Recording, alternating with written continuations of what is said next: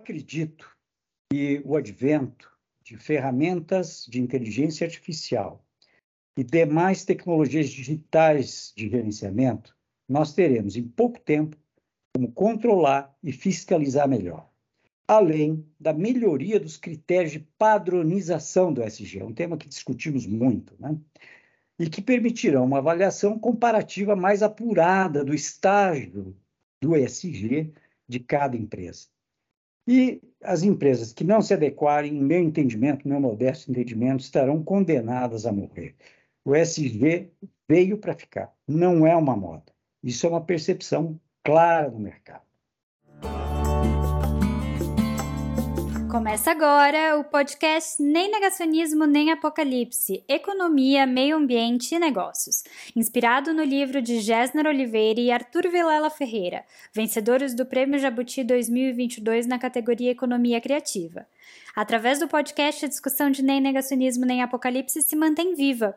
Colegas e parceiros como Lucas Saquete e tantos outros foram somados ao time para um diálogo franco e objetivo sobre os temas da sustentabilidade. Nem negacionismo, nem apocalipse, economia, meio ambiente negócios, recebe um dos uh, executivos mais dinâmicos e mais voltados para a questão ambiental do Brasil. É, Leon Todowski é CEO da Ambipar, uma multinacional brasileira fundada em 1995 é, e líder em gestão ambiental. É, o nosso convidado é engenheiro civil, uh, tem mestrado em engenharia hidráulica pela Politécnica e possui ampla experiência nas áreas de uh, obras hidráulicas, gerenciamento de resíduos e tantas outras áreas relevantes para a gestão ambiental. Já foi diretor da Veolia Environmental Services, além de ter atuado em várias pesquisas aplicadas no Centro Tecnológico de Hidráulica da Universidade de São Paulo. É essa experiência que é particularmente importante para o momento que nós estamos vivendo, para a discussão, certamente, sobre sustentabilidade, sobre ESG, e ninguém melhor do que o CEO da Ambipar para nos explicar a, a, quais são as metas de ESG para 2025, 2030, 2050, como que a Ambipar é, traça essa jornada de metas de ESG. Muito obrigado pelo, pelo seu precioso tempo, Leon. Gésler, muito obrigado a você e sua equipe. Muito honrado de estar aqui com vocês. Vai ser um prazer poder conversar com vocês. Bom, com relação à questão que você me põe, é, a Ambipar tem como seu objetivo maior, desde sua criação em 95, o tema da sustentabilidade em todas as suas operações metas ambiciosas para o atendimento aos critérios ESG são considerados por nós como vocação. Há que se lembrar que desde o nosso IPO, em 2020, o Grupo Ambipar adquiriu quase 50 empresas no Brasil e no mundo. Assim, estender as metas do grupo para todas as adquiridas é um dos nossos objetivos imediatos. Para 2030, nós pretendemos reduzir as nossas emissões pela metade e, em 2040, substituir nossa frota diesel por veículos a gás ou elétricos e teremos net zero em 2050. Nossas iniciativas estão muito adiantadas. Geramos nossa própria energia na nossa sede de Nova Odessa, recuperamos a água da chuva para reuso interno, as nossas operações de gerenciamento e valorização de resíduos, como aplicação na agricultura, por exemplo, também dispõe de potencial para redução de emissões ou compensação. Para a logística, nós estamos criando os corredores sustentáveis, substituindo gradualmente nessas rotas as rotas a diesel. É, para viabilizar os corredores sustentáveis em todo o Brasil, na verdade, né, nós fomentamos a instalação de equipamentos para o fornecimento de gás nos postos de serviço, pois hoje essa infraestrutura é praticamente inexistente nós já adquirimos caminhões que utilizam tanto gás natural quanto biogás, biometano, e esse é um programa realizado com algumas empresas nossas clientes, como por exemplo a Dow, que atenderam o desafio. A substituição do diesel é, reduz significativamente as emissões de gás de efeito estufa, mas representam investimentos substantivos nesse momento, pois o CAPEX é significativamente maior também do que o de um veículo a diesel, e o mesmo ocorre com o OPEX. Mas é uma aposta no futuro que demonstra o nosso comprometimento e confiança nas tecnologias limpas. Por isso, a importância de termos empresas parceiras dispostas a realizar esse trabalho conjunto, visando a redução das emissões, que atendem diretamente um dos itens mais difíceis de monitorar, que é o escopo 3 do protocolo GHG. Hoje, todas as nossas operações, seja nos serviços prestados na, na Ambipar Environment, seja na Ambipar Response, têm suas emissões integralmente compensadas, ou seja, compensamos as nossas emissões e não sobrecarregamos as emissões dos nossos clientes, além, é claro, de oferecermos esse serviço para os nossos clientes. Ainda na questão ambiental, continuamos investindo em pesquisa, desenvolvimento e inovação. Nos últimos anos, nós recebemos diversos prêmios por conta dos nossos processos de valorização de resíduos.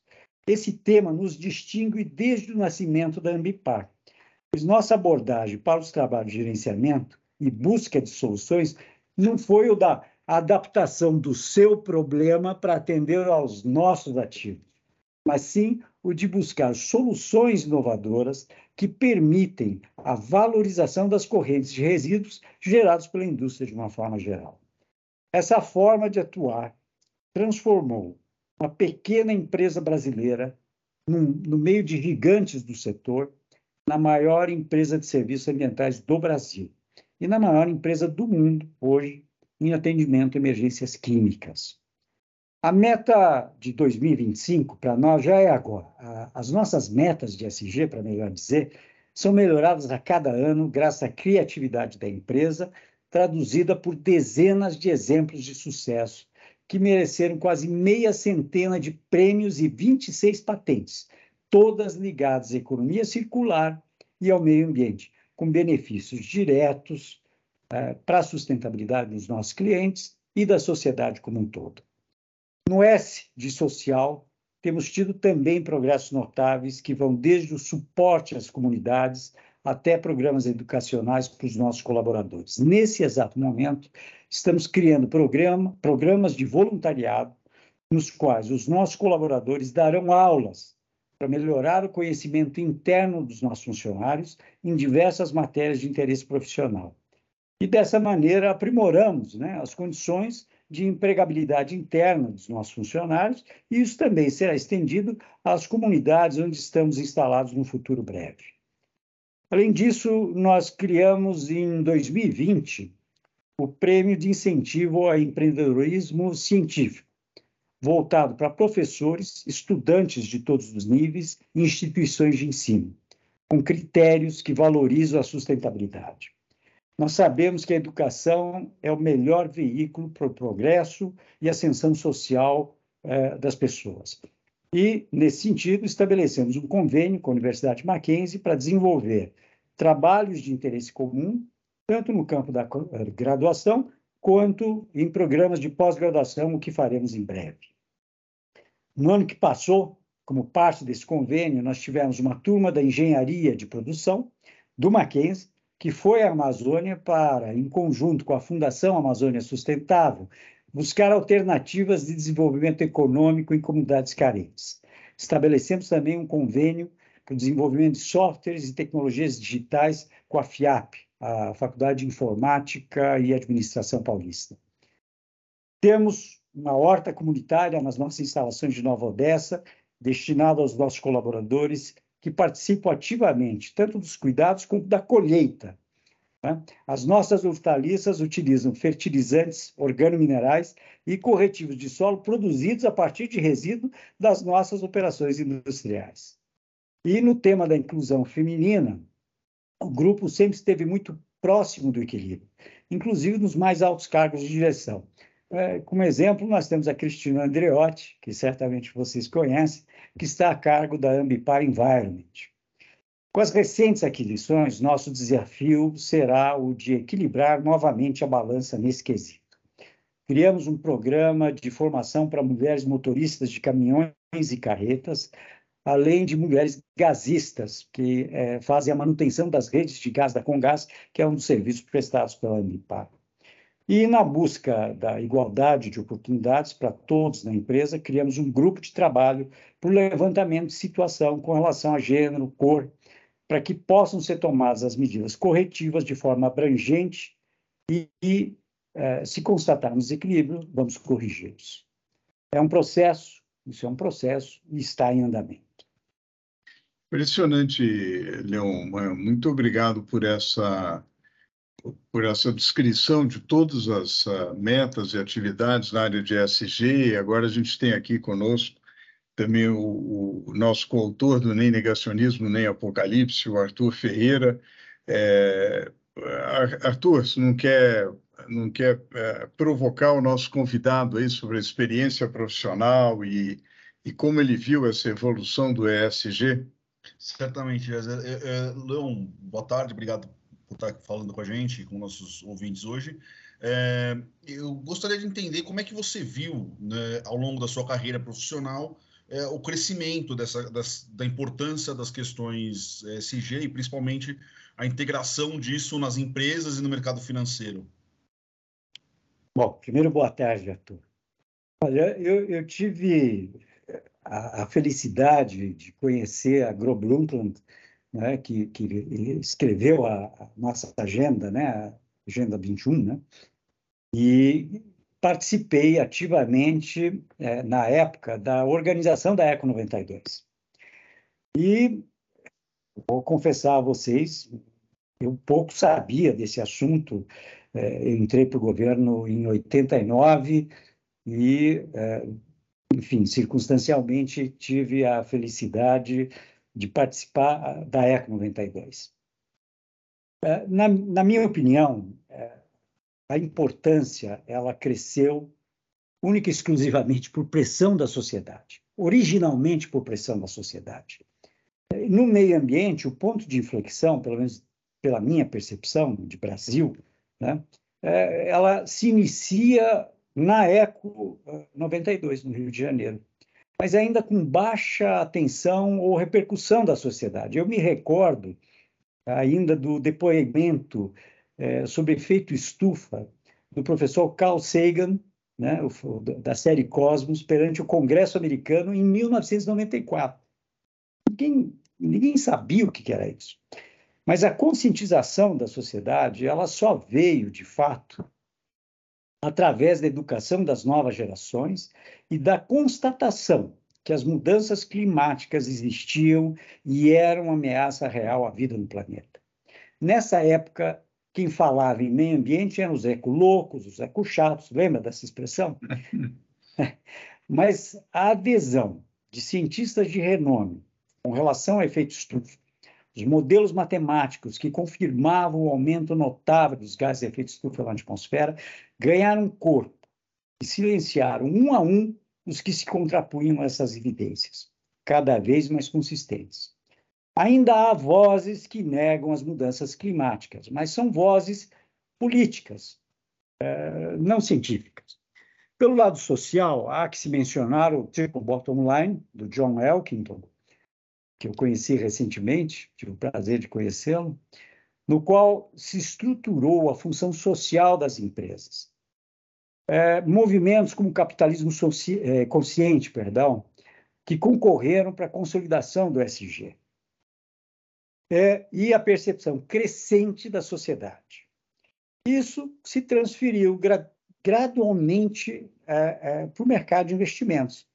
Investidores partícipes dos fundos de investimento é, constataram né, que é, esse tema era cada vez mais importante é, na escolha das empresas para as quais é, é, investir, nas quais investir.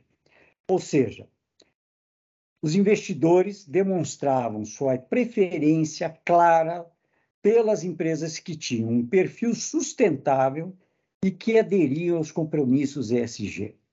Eu li recentemente uma estatística da, da, de uma empresa, uma renomada empresa multinacional eh, de coleta e tratamento de dados, a Pequim. ela é voltada para investidores e fundos de investimento. Eles apontaram, em 2021, isso, que em 80% dos fundos consultados, os investidores consideravam o comprometimento com o SG mais importante do que exigências regulatórias ou mesmo que o risco de investimento. Isso é notável, né? A grande dificuldade para os investidores e fundos de investimento consiste em como distinguir o efetivo comprometimento daquelas que fingem atenderem os critérios ESG, é o chamado greenwashing. Ou seja, ainda há empresas que se apresentam como sustentáveis, mas que na prática continuam poluindo e aquecendo o planeta, como se fossem de Marte, não daqui. Nós verificamos isso com alguma frequência em nosso dia a dia. São visões de curto prazo, que equivale àquela piada velha na qual o suicida se lança do vigésimo andar e quando chega no décimo observa, bom, até aqui está tudo bem. Nós estamos todos na mesma nave, no mesmo planeta. Todos queremos uma economia verde, mas nem todos querem pagar por isso. Mas eu acredito que o advento de ferramentas de inteligência artificial e demais tecnologias digitais de gerenciamento, nós teremos em pouco tempo como controlar e fiscalizar melhor, além da melhoria dos critérios de padronização do SG, é um tema que discutimos muito, né? e que permitirão uma avaliação comparativa mais apurada do estágio do ESG de cada empresa. E as empresas que não se adequarem, em meu entendimento, meu modesto entendimento, estarão condenadas a morrer. O SG veio para ficar, não é uma moda. Isso é uma percepção clara no mercado. Espero ter respondido. É, muito bom. Eu, diga lá, Saqueto. Não, eu achei muito interessante você, esse, toda essa contextualização que você fez sobre o crescimento da importância né, do, do SG para as empresas, para os investidores em geral. E aí eu queria que você é, falasse um pouco agora em qual que é o melhor caminho para a gente conciliar rentabilidade com a sustentabilidade, sustentabilidade, a sustentabilidade de fato, né? Não esse greenwashing aí, tá, essa. É. Bom, eu, eu, diria que depende muito do estágio de cada empresa. Mas é, é importante destacar que não são conceitos antagônicos, muito pelo contrário. É, claro que no início de um processo, você vai ter custos maiores, vai gerar custos maiores, por conta tanto da implantação dos mecanismos gerenciais mais apurados, quanto do tempo necessário para engajar todos os níveis de uma empresa. Mas isso se inicia pela demonstração clara do comprometimento da alta direção, na definição dos propósitos da empresa, no estabelecimento de metas factíveis e, novamente, no engajamento. O sucesso se traduzirá a partir do momento em que você vê que cada um dos seus colaboradores está comprometido individualmente os objetivos sustentáveis da empresa, desde o mais humilde até as posições mais elevadas da hierarquia. Para tal, é, eu entendo que há que se ouvir a todos, que se ouçam os stakeholders, é, e dessa forma estabelecer o planejamento estratégico, que nós aqui na Ambipar chamamos de materialidade estratégica. Que as pessoas sintam que a empresa os leva em consideração para estruturar suas estratégias de sustentabilidade. Quando você consegue essa estruturação, os processos produtivos e administrativos estarão otimizados o engajamento de todos em torno de um propósito. Operacionalmente, há que distinguir indicadores que apontem as áreas que consomem ou desperdiçam mais recursos, ou ainda aquelas que geram mais resíduos. Entender o porquê que isso ocorre. Os processos é, produtivos têm que ser repensados. E para dar apenas um, um, um exemplo pueril, vai, as embalagens. Você tem que pensar desde o design da embalagem, cores empregadas, o material que você vai empregar, o pós-uso, tanto industrial quanto pós-consumo. Incluir mecanismos de inteligência artificial que administrem esses indicadores é, e, e os controles. Isso é essencial. gerar relatórios gerenciais que permitam o acompanhamento online do que está ocorrendo na empresa. Isso é fundamental. Todas essas medidas geram rentabilidade e elas estão intimamente ligadas à sustentabilidade. E, finalmente, é necessário dispor dos recursos humanos que conheçam o tema de sustentabilidade para que a empresa, como a gente dizia, é, não caia na armadilha do greenwashing, porque isso pode sair muito caro. Temos exemplos. É, avaliar, avaliar os seus prestadores de serviços ambientais em profundidade. É, isso é fundamental. É, tem uma reportagem recente, eu li isso, acho que antes de ontem, a revista Exame, que repercutiu o relatório na, a, anual da é, Pricewaterhouse, é o Global Investors Survey de 2022, no qual informava que 91% dos investidores brasileiros acreditam que os relatórios das companhias podem ter greenwashing. É, no mundo, esse número também é muito elevado. Ele cai um pouco, cai para 87%. É muito elevado. Então, é, já se sabe, né? o mundo financeiro já conhece isso, que o greenwashing ocorre muito e não é fácil reconhecê-lo. Olha, Leon, é, é impressionante. Você tocou ah, em, em vários pontos fundamentais aí para o ESG. É, você tem um, um, uma carreira muito inspiradora. E, e agora eu queria te fazer uma pergunta mais pessoal porque eu sei também das suas viagens pela América Latina de moto. É, eu queria eu queria saber como é que você concilia é, como é que você concilia a sua vida de, de executivo é, com essa com essa paixão aí pelas viagens, pela moto é, e, e, o que que isso tem a ver com o seu o seu equilíbrio pessoal?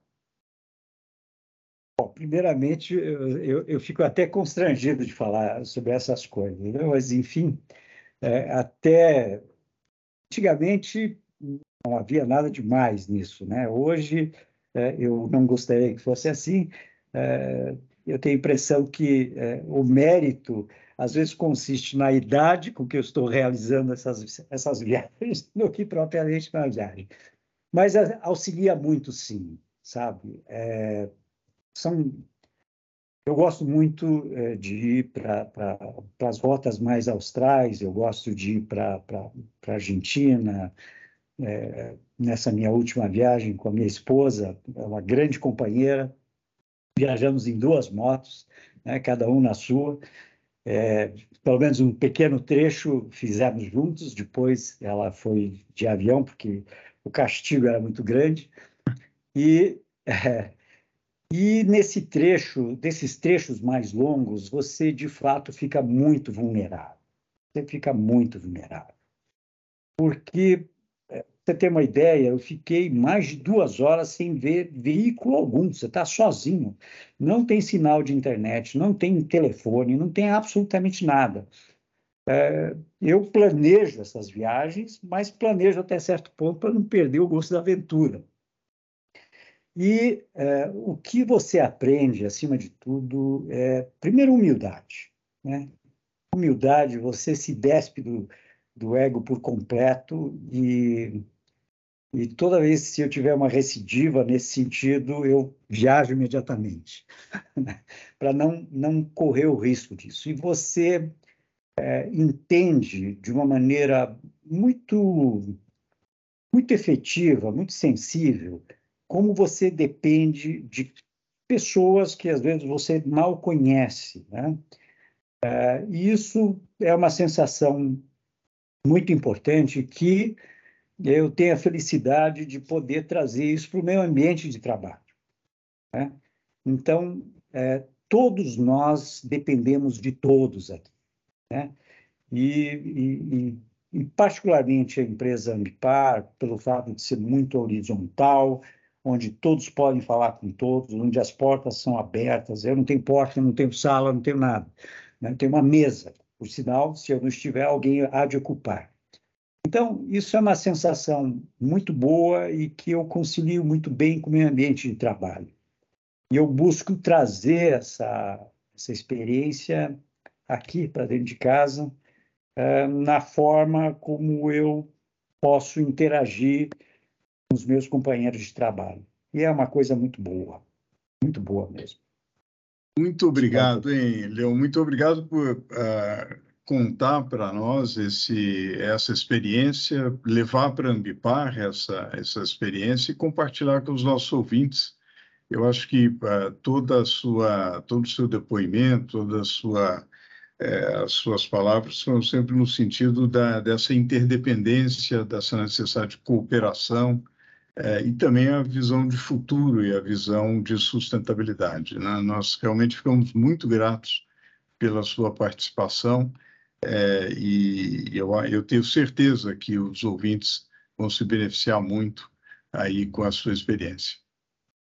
Eu só tenho a agradecer Gessner, Arthur, Lucas e a equipe que certamente está por trás, a Gabriel, é, pela gentileza do seu convite, pela oportunidade de estar falando com vocês. Para mim também é sempre muito rico, é, pela natureza das perguntas e pela qualidade. Muito obrigado. Este foi o podcast Nem Negacionismo, Nem Apocalipse. Obrigada pela audiência e até a próxima.